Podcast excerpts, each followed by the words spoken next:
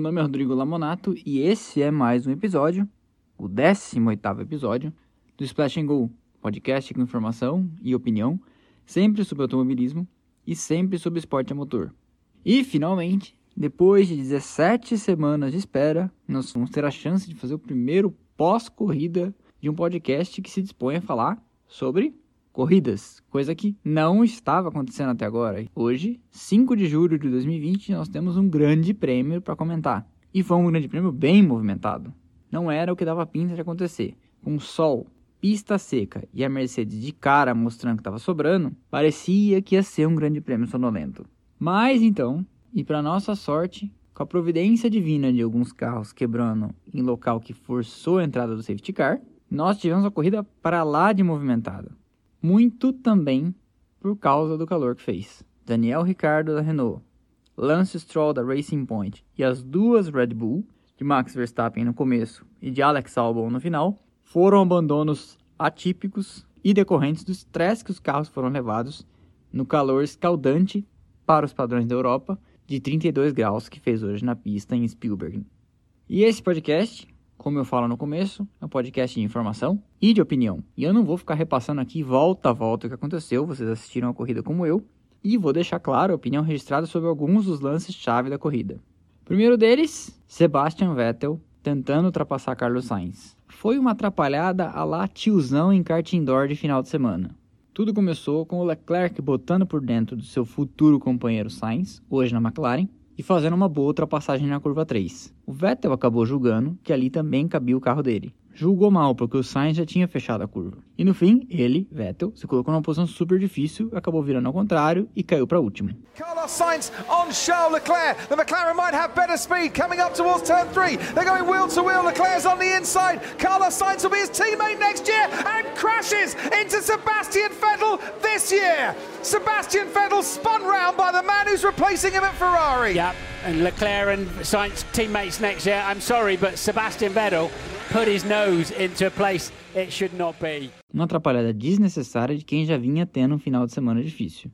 Pouco tempo depois, Daniel Ricardo, que vinha fazendo uma corrida boa até, entre nono e décimo lugar, quebrou. E aí, quando a transmissão mostrou ele assistindo a corrida dos monitores dentro da garagem, já imaginei um balãozinho sobre sua cabeça dando graças a Deus que no ano que vem ele vai deixar tudo isso para trás. Outro que ficou pelo caminho nesse domingo quente, Max Verstappen. It's Verstappen out of the race. I keep saying I can't change it. Okay, stand by, Max. We're looking. I keep getting anti-stall. Aparentemente um problema eletrônico. Enquanto eu gravo esse podcast, eu ainda não tenho aqui uma notícia da posição oficial da equipe sobre o que aconteceu. Talvez quando você ouvir a gente já saiba, mas enfim, paciência. Lance Stroll da Racing Point também fazia uma corrida decente, tempo todo na zona de pontos, mas atrás do seu companheiro Sérgio Pérez, ficou pelo caminho também com algum problema. Enquanto isso, lá na frente, Bottas liderava, Hamilton acompanhava, nunca chegou a ameaçar a ponta do finlandês, e ouviam os dois pilotos da Mercedes, agora preta, que deviam maneirar o ritmo e deviam evitar zebras por problemas que poderiam surgir na caixa de câmbio mas isso não parecia fazer nenhuma diferença, porque os dois tinham uma vantagem razoável, antes para o Verstappen, depois para o Alex Albon, também de Red Bull, até que o safety car teve que fazer uma entrada pela segunda vez, por causa do abandono da Williams, do George Russell. What has happened here to the Williams? Russell was having a very nice race indeed, going along in 12th place, and this is more mechanical issues.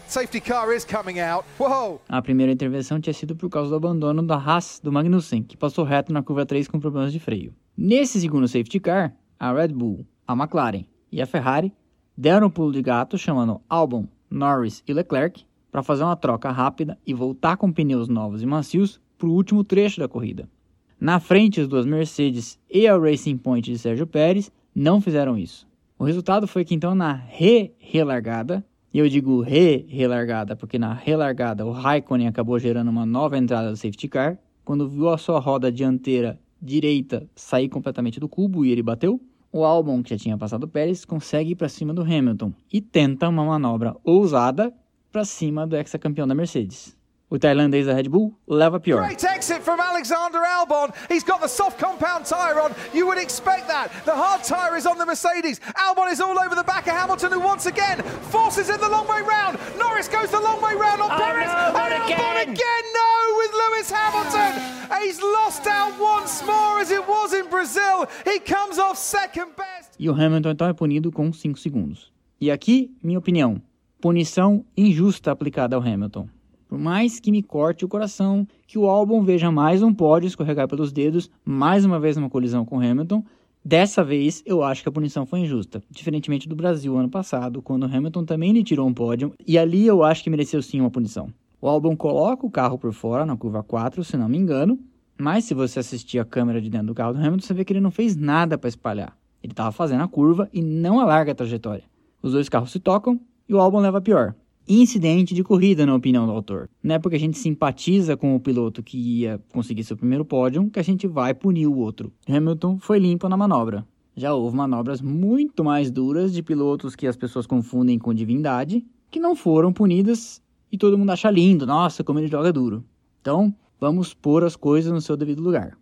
Mas, até pegando o gancho do que eu respondi para um dos comentaristas no Instagram, mesmo que o Albon não tivesse levado a pior nessa manobra, ele ia junto com seu carro, quebrava os nossos corações ingênuos e ele não ia conseguir ganhar a corrida nem chegar no pódio, porque, como vocês viram, logo depois ele sofreu um problema mecânico. Com a punição do Hamilton em 5 segundos, a Mercedes deu ordem para o Bottas acelerar para que o Hamilton viesse atrás dele e eles conseguissem abrir uma diferença e assegurar um segundo lugar para o Hamilton ainda assim. Não deu certo porque de pneus novos o Leclerc se colocou atrás do Hamilton na pista, mas à sua frente na cronometragem, e o Norris também conseguiu, fazendo a melhor volta no último giro o seu primeiro pódio, passando a 4.8 atrás do Hamilton numa disputa bem apertada. Here in Austria, it is a Mercedes 1-2 on the road, but Hamilton will not keep second place. He gets a 5-second penalty. Charles Leclerc, after a miserable weekend, a miserable weekend so far for Ferrari. Gets on the podium, and Lando Norris gets on the podium for the first time in Formula One because of Lewis Hamilton's penalty. And by a tenth of a second, Lando Norris is a podium sitter. McLaren are on the podium. And what a start to the season this has Resultado. Bottas em primeiro, Leclerc em segundo. Baita lucro para a Ferrari depois do final de semana horroroso que eles tiveram, sem ritmo nenhum. Norris em terceiro, primeiro pódio, muito bacana, mostra que a McLaren está viva na briga com a Racing Point para ser a melhor do resto, e nesse momento as duas melhor que a Ferrari. Hamilton em quarto com a punição, Sainz em quinto, outra McLaren nos pontos. Pérez em sexto com a Racing Point, podia ter conseguido mais. Gasly em silêncio e correto, sétimo lugar com a AlphaTauri. Ocon na reestreia, depois de ter tomado o tempo o final de semana inteiro do Ricardo, pelo menos chegou no fim. Giovinazzi, surpreendentemente em nono, andou mais que o Raikkonen o final de semana inteiro. E aqui uma observação: um carro ruim assim é pedir para o Raikkonen se desmotivar. E aí, além de ele aposentar no final do ano, daqui para frente vai empurrar o ano com a barriga. Nós conhecemos o finlandês quando se desmotiva. E em décimo, Vettel, que ainda conseguiu salvar um pontinho, muito por causa desse monte de abandonos, e que pode considerar lucro depois também desse erro individual que ele cometeu no começo. Décimo primeiro de Williams, Latifi. Eu não vou me precipitar e cornetar o garoto, mas andou bem pior que o Russell o final de semana inteiro. Vamos esperar para ver se ele pega o ritmo. Balanço geral. Mercedes sobrando, mesmo com problemas. Red Bull é a segunda força, mas precisa melhorar a confiabilidade. Terceiro numa briga feroz entre McLaren e Racing Point, por enquanto vantagem para McLaren, mas isso vai ser uma coisa que provavelmente vai se alternar pista a pista. Quinta força, a Ferrari, mas assistindo a corrida com a cronometragem na mão, deu para ver que em vários momentos o Ricardo de Renault estava andando mais que o Leclerc e estava andando mais que o Vettel. Preocupante. E já tem quem diga na Ferrari que o carro novo que estreia daqui duas semanas na Hungria não vai resolver esses problemas. Mais atrás, Haas e Alfa Romeo parecem perdidas, com a Haas mais perdida ainda.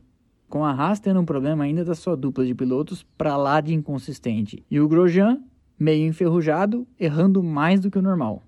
E assim, a gente pode dizer que saiu no lucro, porque a corrida parecia que ia ser modorrenta e previsível, pelos desempenhos mostrados, mas as intervenções do safety car e esse monte de quebras tornaram o resultado até que surpreendente. O bacana de tudo isso é que domingo que vem tem outra corrida na mesma pista e a gente vai poder tirar a prova de muitas das suspeitas que a gente tem. Será que a Red Bull sem quebras e com estratégia diferente ia fazer frente para a Mercedes? Será que a McLaren chegou mesmo junto com a Racing Point ou foi ocasional? E a Ferrari vai sair dessa logo? E se sair dessa logo, sai com Leclerc Vettel ou só com Leclerc? E eu quero ver também o desempenho da Renault com o Ricardo quando ele conseguir terminar uma corrida. Eu acho que ele ia conseguir terminar na frente das duas Ferraris. E então, eu espero que você tenha gostado. Até a semana que vem com mais um pós-corrida. Siga o canal no Instagram, splashandgo.podcast. Estou postando a maior quantidade de novidades, curiosidades e assuntos técnicos que aparecem pela frente. Se você quer apoiar esse canal para que ele continue crescendo e se profissionalizando, você já sabe. Clica no link da bio na campanha do apoia.se barra Podcast. Esse, esse link está lá, não precisa anotar. E eu te encontro aqui na semana que vem. Um abraço e valeu!